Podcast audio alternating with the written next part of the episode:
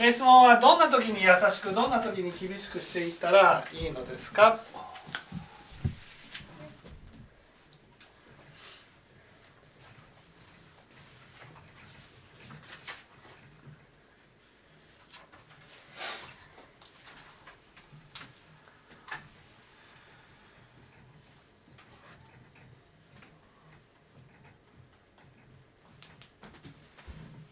えー、このことについて、えー、教行新書では次のように教えられています。ねえー、464ページ左から123行目ですね。えー、前南史第一真実の全知識はいわゆる菩薩と諸仏世尊なり何をもってむえに常に三種をもってよく重護するやね、調護っていうのは人の心を整えるってことです。ね、整えていく。育てていく。何を3つとなす？一つには筆境難語。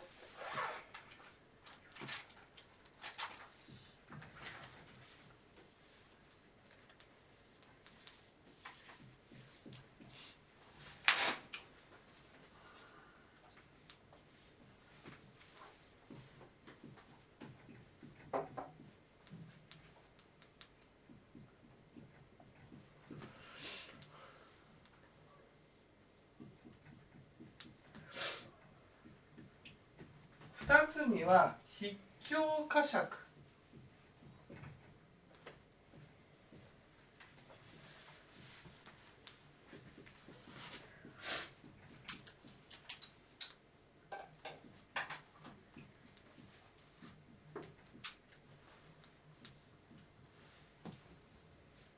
3つには南語呵責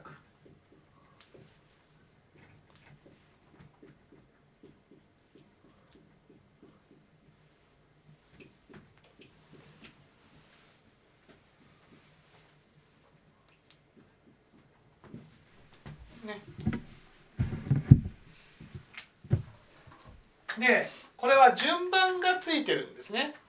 1番目は筆境難語。2番目は筆境呵責。3番目は難語呵責っていうことです。いいですか？1番ができたら2番なんです。難語っていうことはね徹底的に優しくってことです。どうしたらいいですか？優しく接してあげてくださいってこと。なんで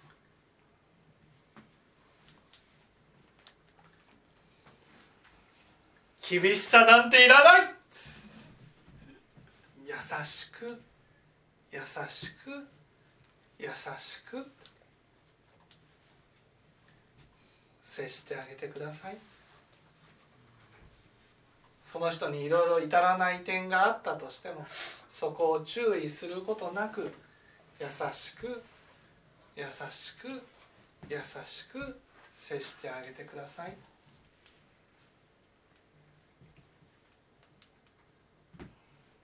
なんでなんでかというとね普通その相手はですね注意をされると自分がダメだから注意されたっていうふうに思ってしまう。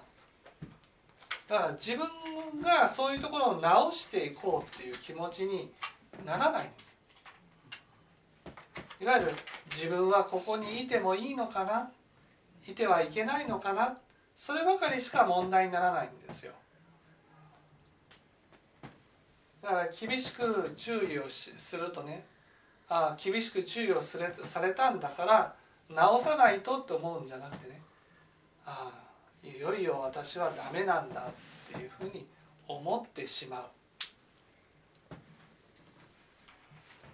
だからどうしたらいいですかって言ったらね筆境難語なんです、ね、優しい言葉を常にかけ続けていく。自分が例えば厳しくしなくちゃって思うことがあったとしてもねいや今は優しい言葉をかけていかなくちゃいけないんだなと思ってください。これは私の言葉じゃないですよ。この教行新書の言葉ですから。ね教行新書の言葉。そうやってやっていくと相手がね優しいだけでは向上できませんってなるんです。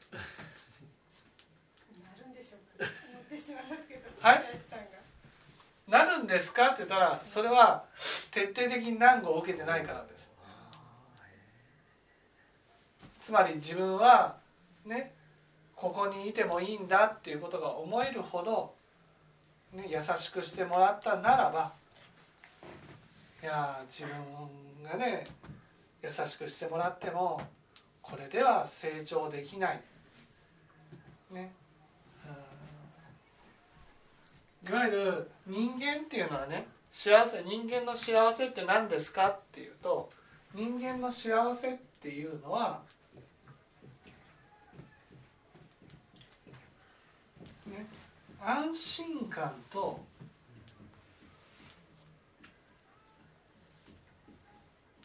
満足感なんですね。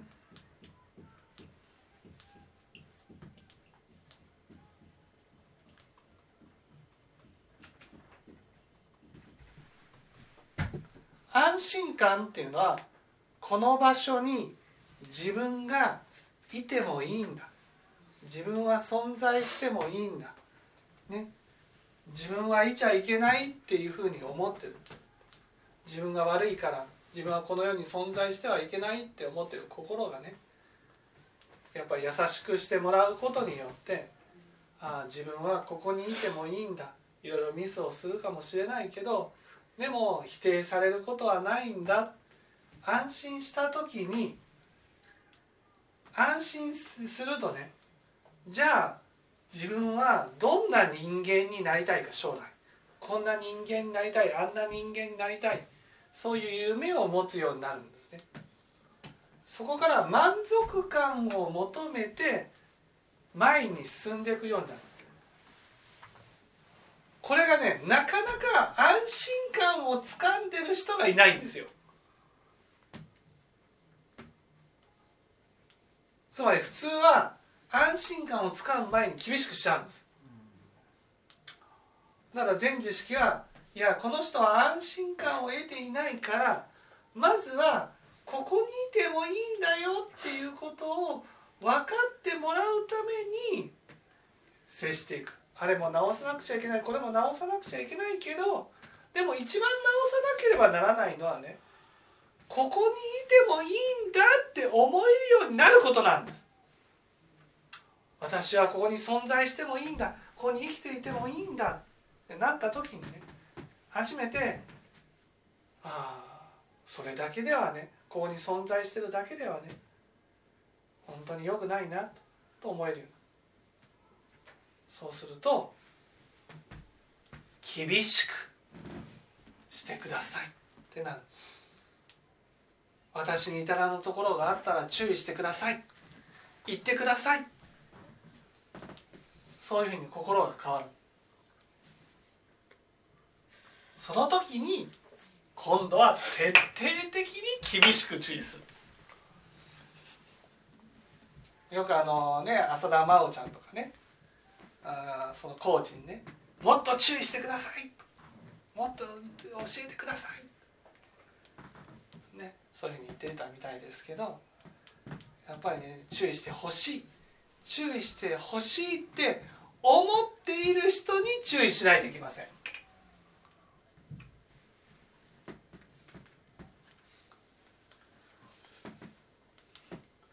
だからねその安心感が足りない人に対してはね注意はできない、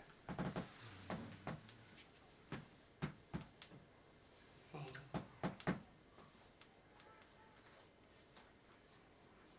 だその相手にね今その持ってる相手は安心感が全然足りないわけですよ。安心感が全然足りないから全然反省ができないわけ、うん、だからもう徹底的に優しくでいいわけです。で安心感が十分得て得てね本人が自分を直していきたいんです。教えてくださいっていう気持ちになったら今度は徹底的に厳しく教えてあげたらいいんです。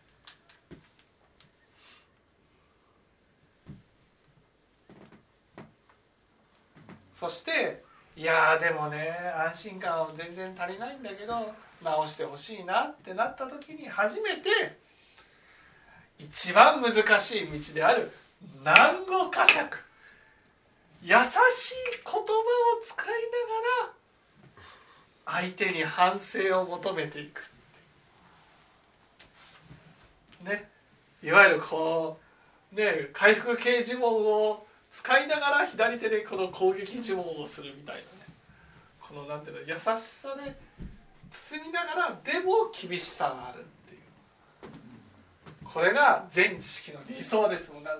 もうね優しいことも説法する時はいつもね厳しい感じで優しい感じで説法しながら聞いてる人はね「はあ生理が大事だよね花ちゃん」みたいな。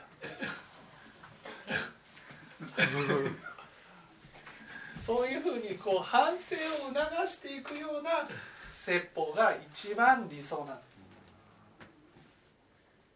すこれは本当にもう究極の道ですよね。南語呵責。優しい言葉をかけながら。でも優しい言葉をかけるってことは安心感を与えながら。でも反省をしてもらえるようにする。だからね相手が安心感がなかったらねもう厳しく注意するもんじゃないんです。そもそも。逆効果です。あの気づいたことは気づいても言わない方がいい、はい、気づいてももし言うとしたらね「何々さんすごく頑張ってるとは思うんですけどいつも頑張ってると思いますけどここがちょっと直していただけたらありがたいなとかね。その相手の自尊心を傷つけないように言うって言うってことが大事です。だから心がけるとしたら南語呵責ですこういうところは良くないよではなくてこういうところを直してもらえたらもっと向上できるんじゃないかなと。それで治らなかったとしても筆境呵責にはならないよ。うに筆境難度と接していくってこれは僕の言葉じゃないですよ。何度も言われるね書いてありますよね。教養新書。お言葉ですよね。ね。涅槃経ですからお釈迦様のお言葉です。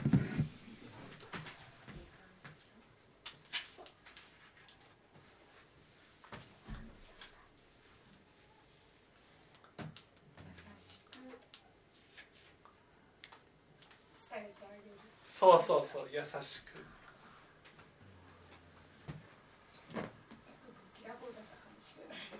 そうそう。もうやっぱりねなかなか難しいわけですよ。その人の安心感ですね。安心感が十分にあったら厳しくしてもいいわけです。だから自分から見てねその相手がねどれだけ安心感があるか、ね、安心感がない人に何を注意しても全然治り治りません。まず安心感が大事なんですよ。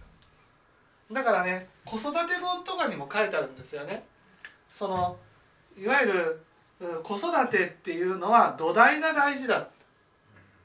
土台があって初めてその上に家が建つって。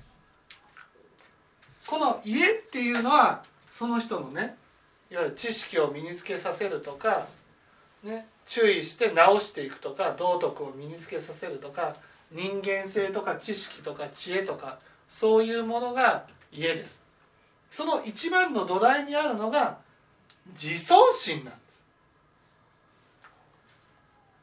自尊心のない子はその上に何を注意して直す、ね、直してもらおうとか身につけようとしても土台がないから崩れていくんです。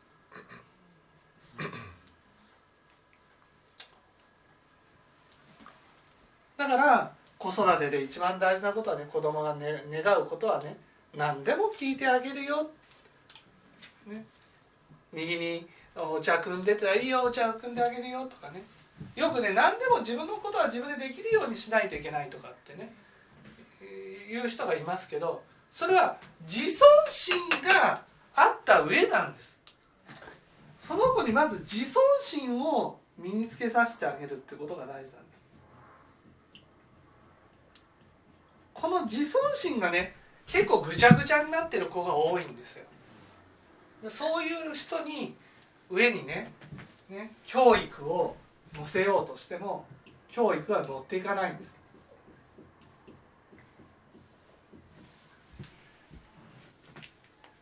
だから崩れていってしまう。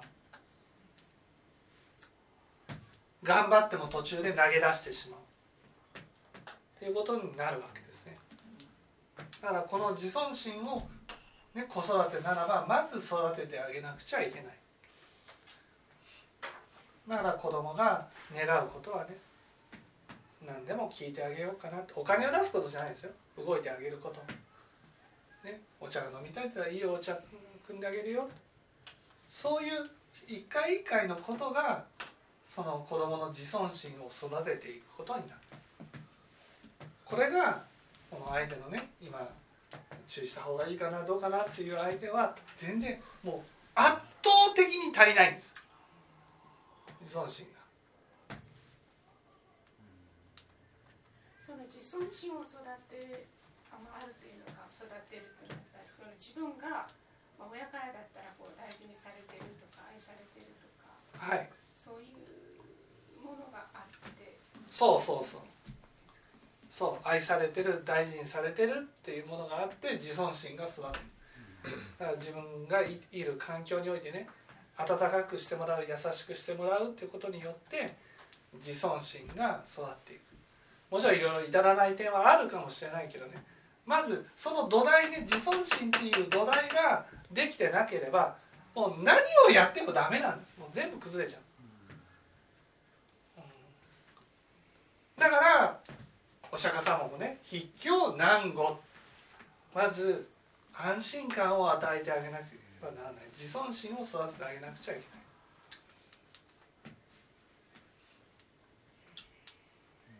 それができて自尊心っていう土台があって初めて注意をして治っていくことができるんだ。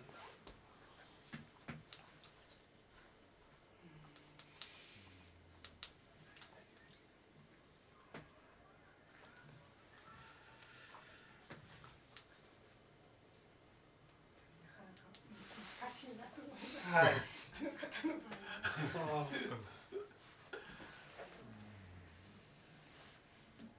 そうですね。分かっていただきたいでしょうか。